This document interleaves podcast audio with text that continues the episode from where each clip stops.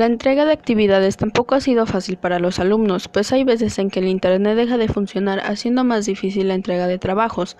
Afortunadamente, los profesores se han mostrado accesibles respecto a este tema, dándote oportunidad de entregarlos un poco después.